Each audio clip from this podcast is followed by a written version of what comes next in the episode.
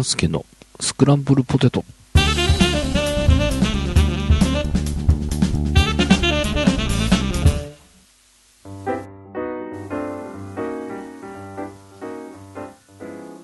はい、えー、スクランブルポテトです。えーと、今回は、えー、先日行ってまいりました中古カメラ市で、えー、私にとっては新しく、ものとしては古い、えー、カメラを1台、えー、買いましたというお話と、えーと、ただいまの96回だったと思うんですが、冬を暖かく過ごそうということで、えー、お届けした収録の後に、スノーさんと、えーお話をしておりますので、えーその収録後のお話を今回はお届けしていきたいと思います。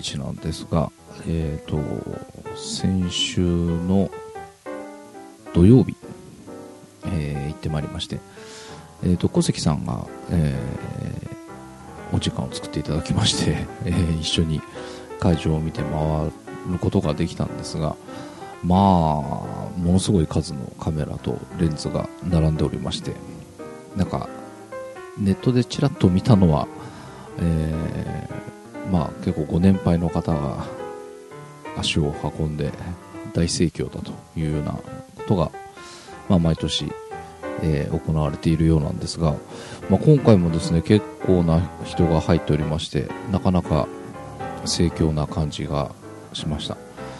もう見ていてこう聞いたこともないような、えーカメラの機種とかが並んでおりまして私にはとってもちんぷんかんぷんな 状況だったんですがまあでもこの古いカメラでびっくりするような値段がついてるものも数多くありまして、えーあれは何なんだろう？カメラの底の部分なのかな？上の部分なのかな？よくわかんないですが要は蓋ですよ蓋。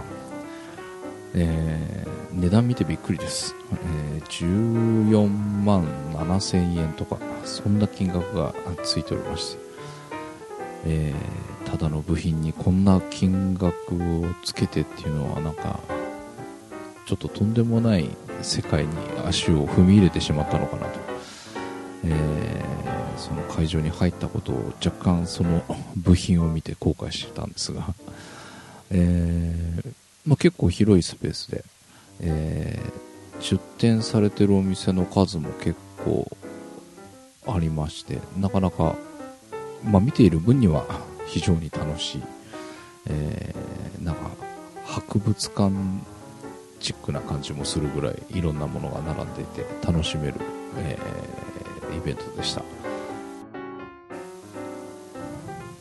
まあえー会場に着きまして、えーとまあ、まず今回は半分冷やかしのつもりで行っていたんですが、まあ、どっかにやっぱり銀塩を始めたいなという気持ちがあったのでなんか手頃な値段で買えるのはないかなっていう、えー感じもあってこう見ていたんですがやっぱりね値段が古いカメラなんですけどやっぱり高いんですよね、えーなんか丸1個違うんじゃないのっていうような。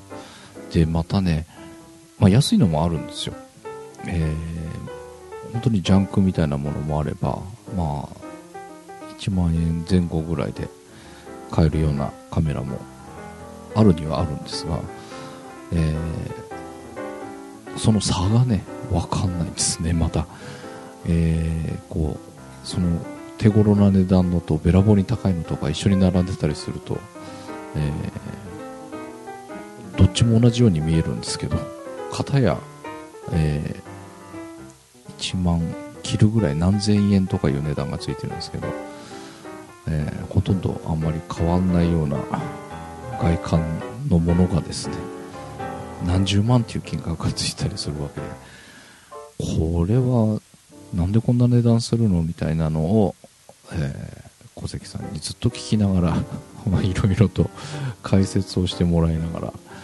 えー、まあ会場を回っていたんですが、えー、まあ、見ているとですねやっぱり欲しくなったりもするわけで、え、まあ、ずっと二眼の、ね、カメラが僕は欲しかったんですけども、え、やっぱりこう聞いた名のようなやつっていうのはやっぱり高くてですね。あもうこれはとても手が出ないなと、えー、思って眺めてはいたんですが。でその後うんとまあ一眼で手頃なやつはないかなと。探し出したわけです。で一眼の、まあ、古いカメラというとイメージとしてですねまあいろいろあると思うんですが僕の場合はあのスノーさんも使ってるキャノンの F1 とか、えー、そこら辺が、えー、イメージとしてありまして。でもなんかえっ、ー、と A1 だったかな？とか FTV だったかな？そこら辺は結構ねあのお手頃価格だったわけですよ。でまあ何が違うんだろうっていうのも全く分かってないような状況で買うのはどうかなというのもありましてそんなことをいろいろ考えてるとなんか頭の中がパンクしになりまして。でまあ大体会場一回りしたあたりでえー、小関さんにちょっとお茶を付き合ってもらいましてちょっと頭を落ち着かせようと、えー、まあいろいろ話を聞いてみたりとか、えー、違う話をしたりとかしながら、えー、落ち着けようと思ってはいたんですが結局その時点で自分自身こう何も決められず、えー、なんか欲しいなとか始めたいんだけど今日はやめといた方がいいのかなとかえー、散々頭の中ぐるぐる状態は、えー、あまり変わらず、まあ、もう一度会場の方に行きまして、えまあ、そこで小関さんが、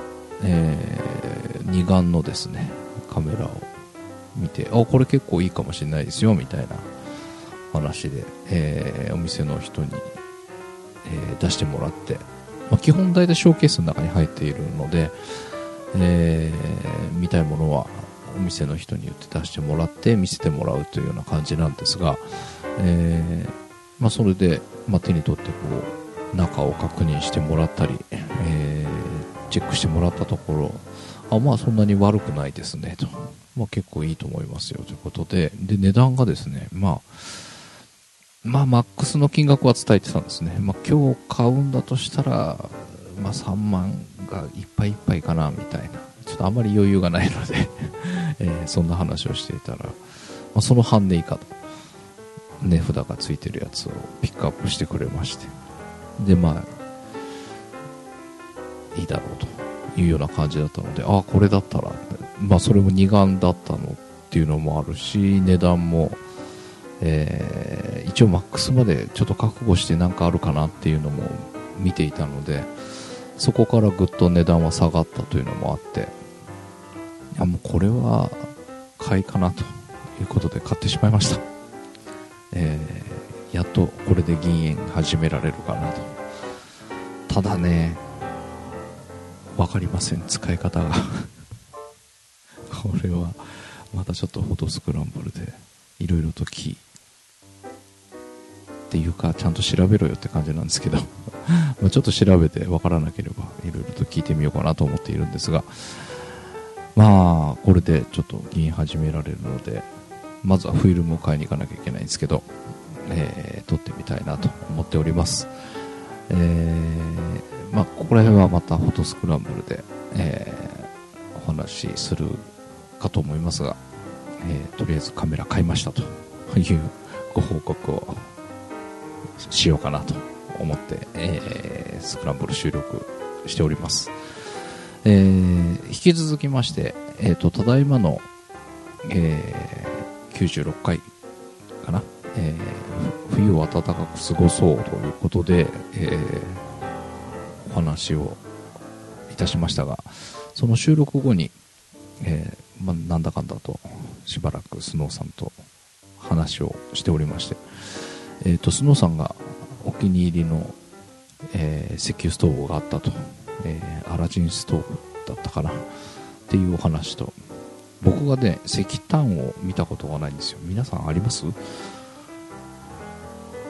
僕は全くその石炭というもの自体を見たことが多分ないと思うんですよね。まあそんな話をしております、えー収録後トーク、えーおとお届けしたいと思います。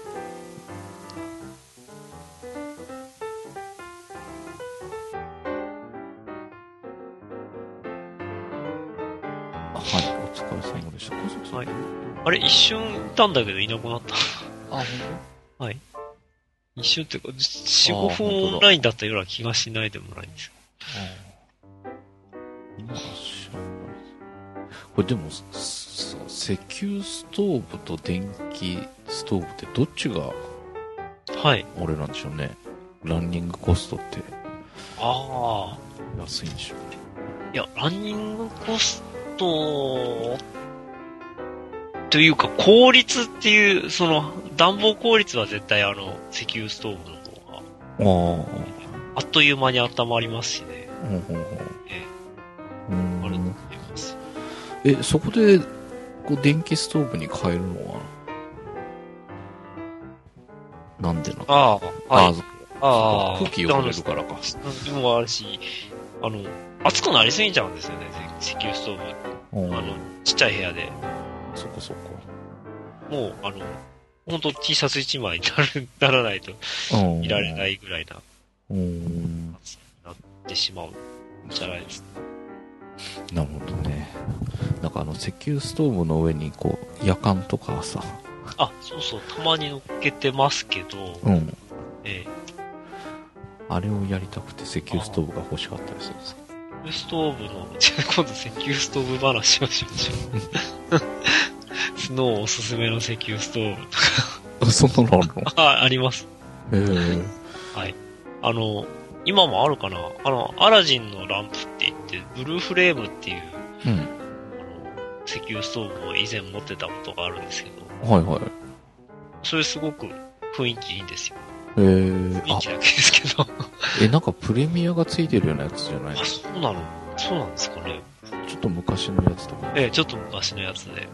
すごい、おーあの、形が非常にレトロなあ感じで。あ炎、炎がね、青いんですよ。はいはいはいはい赤くない。おーえ石油ストーブで青いんだそう、あ、ああの、その、バーナーの部分の、うんうんに多分特許があるんでしょうね。へえバーナーの、あの、芯とかも特殊な感じで、あそうなんだ。実は手入れが結構めんどくさかったりするんですよ。へえ芯を削ったりとか、はあはあはあはあ。で、あの、均等に芯を削らなきゃいけなくて、へえ均等じゃないとそこが赤くなっちゃうから、うん。あの、ハサミとかでね、うん。あの、芯を切り揃えたりして。ね、へそういう変な手間暇がかかる石油ストーブなんですけど、うん。あの、青い方もね、こう静かに燃えているので、なんかすごくデザインもいいし、うん。あれはおすすめなんですよ。へえ。なんか友達に譲っちゃったのが未だに残念な感じがするあそうなんだ。えー、なんかすごい値段高くなってるそういう昔の石油ストーブがあるとかってあその当時もやっぱりその普通の石油ストーブが例えば1万円で買えるとしたらうん。2万円ぐらいしましたね。もう十数年前の、15年ぐらい前。あーじゃあやっぱそうなんかな。いくらつったかな？なんか普通に買ったら7万とか8万とかそんなにする。んだ。うん。でいその知り合いはたまたまその価値を知らない人が あえ。の引っ越しであ、いらないから。いらないからって言って捨て捨てるの付き合ってって言われておじゃあ俺それもらうよっつってもらったっていう話を聞いたことがあるんですけどああうん、僕のい、あのー僕が引っ越しした時に、うん。やっぱりどうにもその置き場がないようなちっちゃなへところに、独身の時ですけどうね、ん。引っ越ししたので、うん。友人に譲ったんですよね。うん。うん。でも彼も何年か後でも石油ストーブ重宝してますって、なんか、あの年賀状に書いてきた、そうなんだ。あるので、じゃあ僕の知り合いと同じパターンで。しめしめと思ってたのかもしれそうなんですよね。まあ、あの、そのね、手間暇がね、手入れがめんどくさいっていうのがあって、ほう多分、会う人と会わない人いると思うんですけど。まあ、本当は石炭ストーブとかいいんですけど、おあれお。はい。あの、ある程度大きなうちじゃないと石炭ストーブ炊いたら熱くてやってられないですよね。へえ。いや、石炭ストーブって僕見たことないかもしれないあ、。そうか、そうですよね。うんうん。えなんか鉄釜みたいなやつなの？あ、そうです。あの、えっ、と、もう鉄の塊って感じですね。蒸気機関車みたいなはいはい感じの。だそもそも石炭そのもの見たことないかもしれない。あ、え、そうですか？うんじゃあ触ったこともないですよね。見たこともない。だって、あれ？炭とは別ですよあね。、ええだあの、石の、石じゃないや、木の化石ですから。うんうんあのー、なんか昔夕張に行ったことあるとか言ってましたよね。その時に、うん。夕張、あ、いや、夕張は、な、え夕張は多分、あれあったかな？多分、あす、まあその石炭博物館みたいのがあると思うんですけど、多分あの、あの辺の道を走ってて、道の駅とかに行くとなんか、うん。うん。えっ、と、石炭のね、うんあの、普通石炭ってまあちっちゃいじゃないですか。ゴロゴロしてるんですけど、うんあの、手で持てるぐらいの大きさじゃないと燃やせないうん。ので、使えない。でも、石炭の原石って言ったらいいのかな非常にでっかい。へえ。まあ、要は木の、木なもんですから、うんうん。例えば、あの、直径が1メートルぐらいある木のうんうん。石炭うん。とか飾ってあったりするんです。へえ。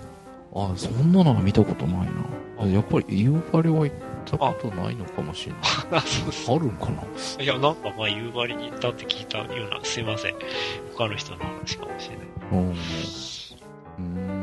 え、それ、普通に売ってるんですか？その、あ、それは展展示品として、あ、じゃなくて、その、手、あの、手で持てるぐらいの大きさのやつは。石炭、石炭屋さんって、まあ、関東ではないと思うんですけどね。うんえ、北海道では売ってた北海道ではまだあるかもしれない。石炭ストーブ使うところが。いや、でもないわ。ないだろうな。うんうん。あのー古い燃料屋さんっていうかね、うんうんあの、石油屋さんとかガソリンスタンドとか、うん。あの、まあ、北海道だと燃料店ってあるんですけど、うんで、そこには、あの、壁に、うん。うん。えー、なんとかの石炭とか言って。あの、そのブランド名がうんう書いてある、んうんうん。夕張の石炭でもないですけど、そういう石炭とか石油とか取り扱ってますっていう壁がまだ残ってたりしますけど、へえ。そのにでもそこに石炭は置いてないと思う。おーえ、スノーさん子供の頃は使ってたの？あ、石炭ストーブでしたね。えっ、とねうん、小学校の3年生ぐらいまでは石炭ストーブで、えっ、と、学校は。中学校まで石炭ストーブでした。どうやって売ってるんですか？なんか袋詰めかなんかしてあんの？あ、そうですね。袋詰めですね。か、あの、石炭屋さんがトラックに積んで持ってきて、ああ、はい量はい。り売りっていう感じでしょうか。うんえ、なんか米袋みたいなの入ってるあ、そう、そんなでかいのに。うちは石炭庫があって、おうおうはい。あの、冬、冬は雪が家の周りに全部積もっちゃうので、うんうん。なんていうんですかね、石炭庫に、うんえー入れなくなっちゃうんですよ、雪で家がああ周りにはいはいはい。うんうんだから秋に、うん。あの、石炭屋さんがトラックで、うん。うん。トラックの荷台いっぱいの石炭を運んでいくんですね。一、一冬分の。へえ。で、ガサガサガサってその石炭庫に。入れまして、うん。まあまあ物置みたいなもんですけど、石炭庫って言っても。うん。で、家、家から繋がってるんだよね、その、はいはいはお風呂場とか、い。うん。えお風呂、風呂釜とかの方に、裏あ、要は裏口の方はいにはいはい。繋がってて、うん。で、そこから、あの、バケツに石炭を、えで、え。ー今の部屋の石炭ストーブのところに置いとくと。え。それバケツ一杯で一晩ぐらい持つの？あー、まあ一日、半、どうなのかな？うん、まあ、バケツ一杯では無理ですね。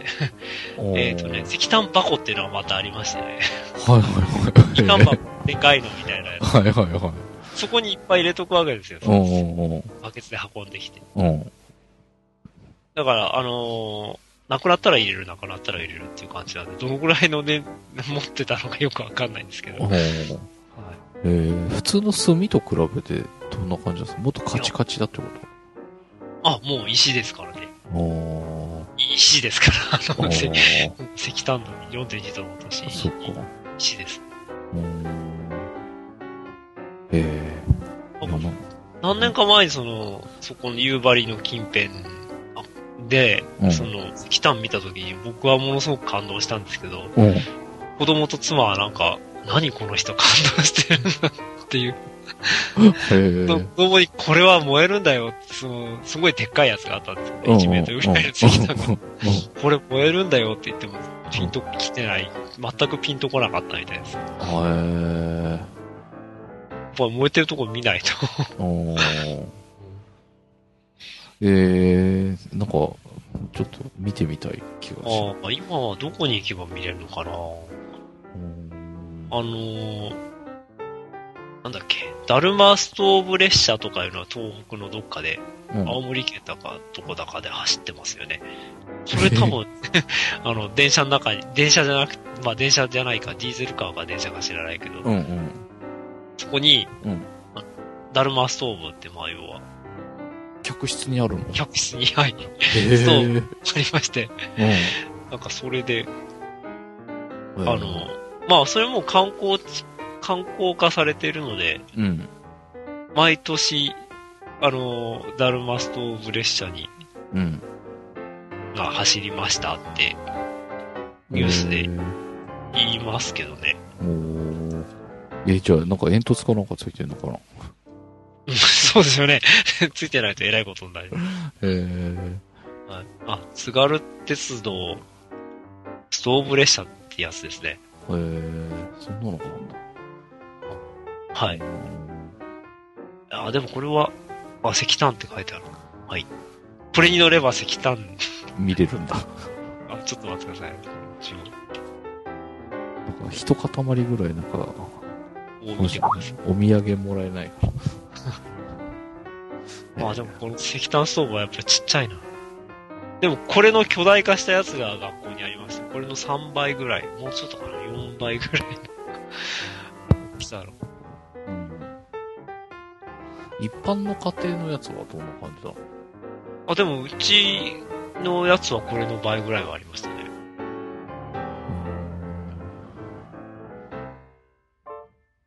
ああ、ちっちゃいですね。あーまあね、客船、電車の中だからね。うんちゃんと煙突ついてますね、上にね。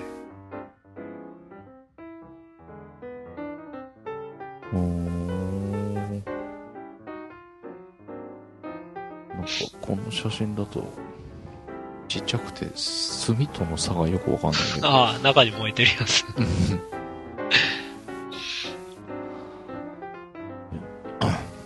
これでも最初は、こんだけボーボー火がついてたらなんかつきそうな気もするけど、最初ってすぐつくんですか？あ、最初？点火時。えーっとね、あのー結構難しいですね。学校はね、固形燃料みたいの使ってました。なんか、あ、最初に。あうん、油の染み込んだうんおがくずを固めたようなやつがあって、はいはいはい。はい。それで、あの、それに火をつけて、その、それと一緒に、あとは新聞紙かな。新聞紙をうんギュギュギュギュギュッとし絞って、うんうんあの、それを焚き付けにして、うんうんで、その上から、こう、ちょっとちっちゃめの石石炭をコロコロっと入れてっていう風にやると、うん。あとは石炭に火がついたらもう、まあ乾いていればね、石炭結構雪まみれでこう濡れてたりすることがあるんで、うんうん乾いていればどんどん燃えるんですけど、ん。湿気てると結構大変です。へえいやなんかあの汽車に石炭放り込むシーンは一回やってみたいなと思って子供の頃よくテレビとかであのシーンが映ると思っていたんですが。そのなんかちょっとそのミニチュア版みたいな感じでできるんでしょこれ。あ まあそうですね。でもここで石炭使ってるってことは、まあ石炭は買えるというか、うんうんうんえこれでバーベキューとかできんの？いや、これやっちゃいけませんって書いてありますね、ここに。ああそうなの？あ この石ストーブ列車でしょ？あ、じゃなくてじゃなくて、石炭で普通に外でさ、炭の代わりに。いや、それは燃えちゃうからやめた方がいいと思いますよ。えー、そうなの？直火ってことでしょ？うん。いや、あのー炎がかなりボーボー出るので、そうなんだ。ええ炎を上げて燃えるので、まあ薪と同じだと思ってもらえる。あ薪でバーベキューやったら燃えちゃいますあ。う。んうんうんうん。そうなんだ。あ、薪と一緒ですね、燃え方は。へえ。ただ薪よりも長持ちするんですよね、やっぱり。そうなんだ。炭というよりは薪なんに近い。へあ、そう、うんそうだと思います。え。なるほどね。おーいや、やっぱり、見たことがないなそう それはぜひ今度石炭を、石炭を石炭見たいみたいな。に行けば、博物館みたいなところに行けばあるのかなうんこのストーブのこの形、こんな形っぽいやつは、あ、でもないなこれもっと縦長の石油ストーブは、見たことあるけど。はい。へえ。